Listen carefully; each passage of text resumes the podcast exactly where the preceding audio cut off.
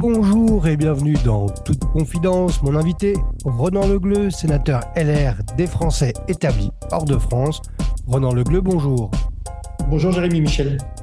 La prévision de croissance de la France pour l'année 2024 est revue à la baisse, si bien que le 21 février dernier, le gouvernement, par décret, a annulé 10 milliards d'euros de crédits sur le budget 2024 qui avait été adopté euh, par le Parlement les sommes consacrées aux Français de l'étranger sont impactées avec des baisses en moyenne de 5%. Renan Legleux, vous attendiez-vous à ces coupures? C'est une véritable catastrophe pour le ministère de l'Europe et des Affaires étrangères à un moment où la diplomatie a, besoin plus que jamais d'être renforcée. Imaginez-vous, la guerre est sur le continent euh, européen, euh, au Proche et au Moyen-Orient, c'est une évidence, euh, en mer de Chine méridionale, partout on a besoin de diplomatie.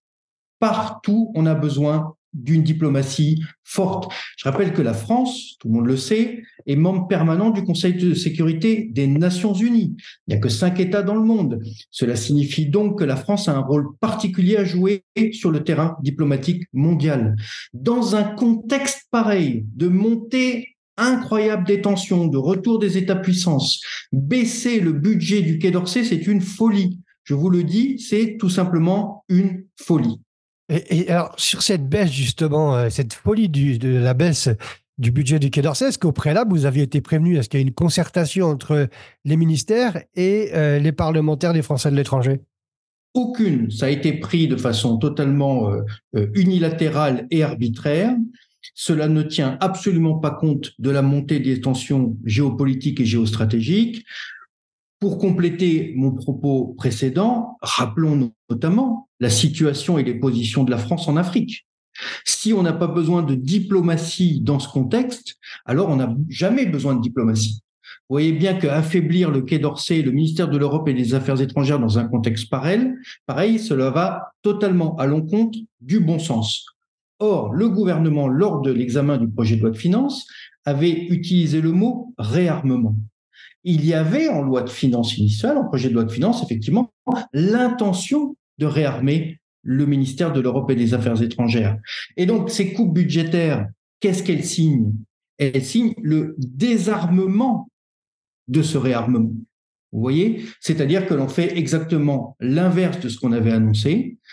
Au moment de l'examen du projet de loi de finances, en tant que rapporteur sur le programme français à l'étranger à affaires consulaires, le programme 151 du, du, budget du Quai d'Orsay, c'est-à-dire l'action de la France en Europe et dans le monde.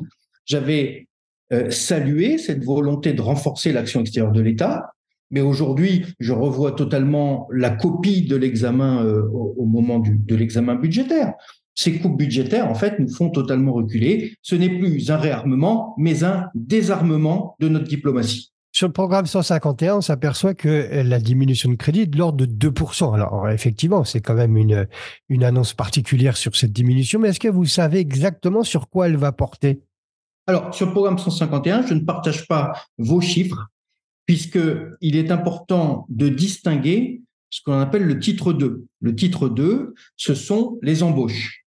Or, aujourd'hui, nos consulats sont sous très forte tension parce qu'il y a de plus en plus de Français qui choisissent de vivre à l'étranger. Toutes les statistiques le montrent année après année. Et donc, nos consulats ne sont absolument plus capables de faire face à ce besoin de services publics auprès des Français de l'étranger qui sont de plus en plus nombreux. Et si vous regardez dans le détail, sur le programme 151, Français à l'étranger et affaires consulaires, c'est d'abord le titre 2 qui est concerné, c'est-à-dire les postes de consulat, dans les consulats, dans euh, nos services consulaires. Or, c'est exactement là qu'on a besoin de réarmer le ministère. Eh bien, il faut regarder le détail des chiffres. C'est absolument pas euh, dans cette proposition. Si vous regardez bien, c'est 70% de la baisse sur le programme 151 qui concerne les embauches. Et si vous regardez encore dans le détail, le programme 151 qui euh, couvre donc sur le titre 2, c'est-à-dire les, postes hein, d'agents consulaires.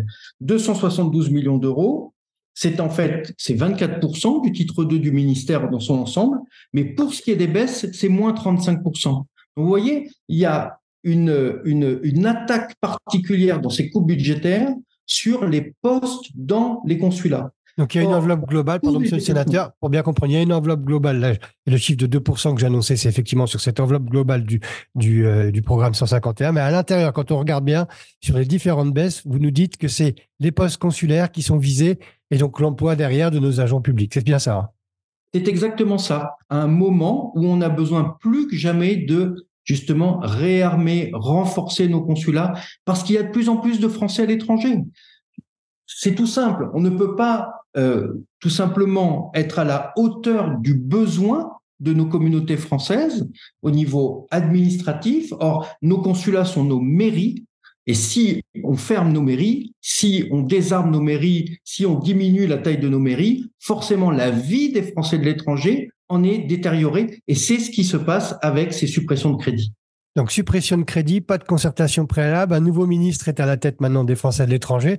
Franck Criester, j'en conclus que vous n'avez pas eu l'occasion d'échanger avec lui encore. Je n'ai pas encore eu l'occasion et je lui envoie un message. Comment allez-vous gérer ces baisses de, budget et surtout, ne pouvez-vous pas agir pour euh, amoindrir euh, l'attaque très forte qui est faite sur nos consulats?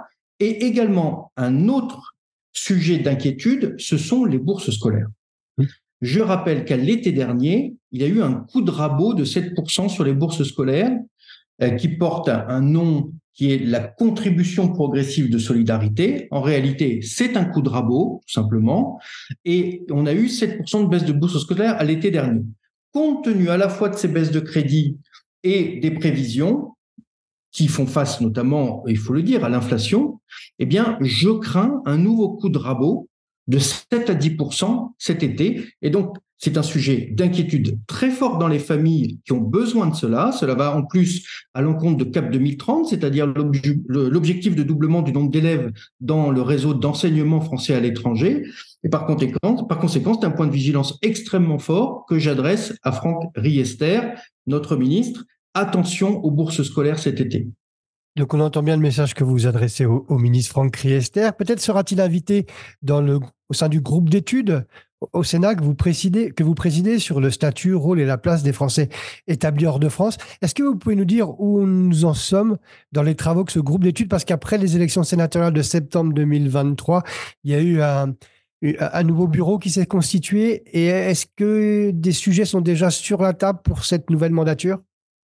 Les, travaux sont actuellement des travaux préparatoires, donc je ne peux pas vous les partager. Mais ce que je peux vous dire, c'est que parmi les sujets évidemment de vigilance, il y a la question de la résidence d'attache, puisque euh, d'ailleurs euh, Franck Riester, dans une interview auprès de votre média, a rappelé euh, sa volonté d'avancer sur la résidence d'attache. Nous lui disons donc, allons-y, Monsieur le Ministre, avançons sur la résidence d'attache. Et puis également un autre point très important, c'est que euh, en prévision de l'Assemblée des Français de l'étranger, euh, comme je m'y étais engagé, nous nous rapprocherons de l'AMF, l'Association des maires de France, qui couvre à la fois les maires de France et les présidents d'intercommunalité. Le mardi de, de, l'AFE, de l'Assemblée des Français de l'étranger, donc se tiendra avec euh, l'AMF dans les locaux de l'AMF une réunion avec les élus des Français de l'étranger. L'idée est toute simple. C'est de dire que les élus des Français de l'étranger sont des élus faisant partie de la grande famille des élus locaux en France. Voilà, voilà l'idée principale. Jamais une telle opération de rapprochement avec l'Association des maires de France n'a été euh, mise en œuvre et je suis heureux de vous annoncer que nous allons avancer grâce à, lors de la prochaine session de l'AFE. Mais je rappelle, monsieur le sénateur, que c'était une de vos promesses de campagne. J'étais, vous avez anticipé une de mes questions parce qu'effectivement, vous aviez dit que lors de la session de mars 2024, une réunion serait organisée entre l'Association des maires de France et les élus des conseillers, les élus conseillers des Français de l'étranger. Et le but de cette réunion, c'est d'avoir Qu'est-ce qu'il y a derrière cette réunion? C'est de dresser un bilan, mais aussi des actions possibles, une feuille de route. Est-ce que vous avez déjà quelque, quelque chose à partager sur ça?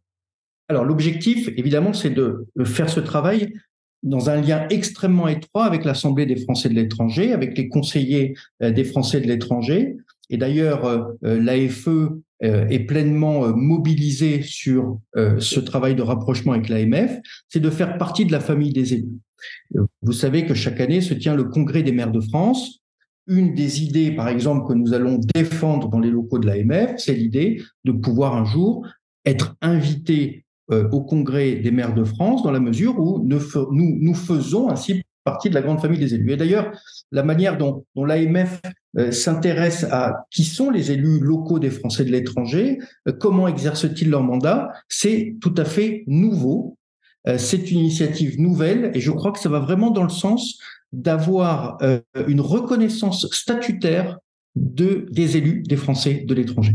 Donc après euh, le, programme, je dirais, des Français à part entière, maintenant, Roland Le Gleu, votre euh, motivation, c'est aussi d'avoir des élus à part entière, c'est ça? C'est ce que nous faisons et, nous considérons que le rapprochement avec l'AMF y contribue très fortement. Les élus, derrière, il y a des élections et le prochain scrutin, c'est celui euh, des élections européennes qui auront lieu donc les 8 et 9 juin en fonction des, de, là où on se trouve sur les, continents, 8 juin Amérique du Nord et 9 juin dans les autres continents. Mais justement, les Français de l'étranger, sont-ils tous conscients que cette élection européenne les concerne tous? Il y a effectivement un enjeu démocratique. Euh, les, Français de l'étranger, leur poids euh, et leur influence est considérable. Aujourd'hui, les, derniers chiffres montrent qu'on est à 1,7 million de Français donc euh, inscrits, hein, ce qui évidemment est en deçà de la réalité puisque l'INSEE estime qu'il y a plus de 3 millions de Français qui vivent à l'étranger, mais, disons-le tout simplement, il n'y a jamais eu autant de Français de l'étranger inscrits de l'histoire de, la France. C'est pas tout simplement l'histoire de la République, c'est l'histoire de la, de la France, de notre nation. Et donc, euh, il est important aussi, pour défendre ce que nous faisons, l'intérêt des Français de l'étranger, que les Français de l'étranger participent à ces élections.